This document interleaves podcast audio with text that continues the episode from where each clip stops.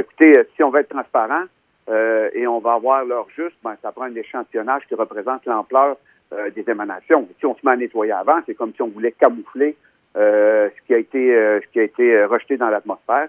Puis je pense que c'est pas c'est pas quelque chose qui va assurer la confiance envers l'entreprise.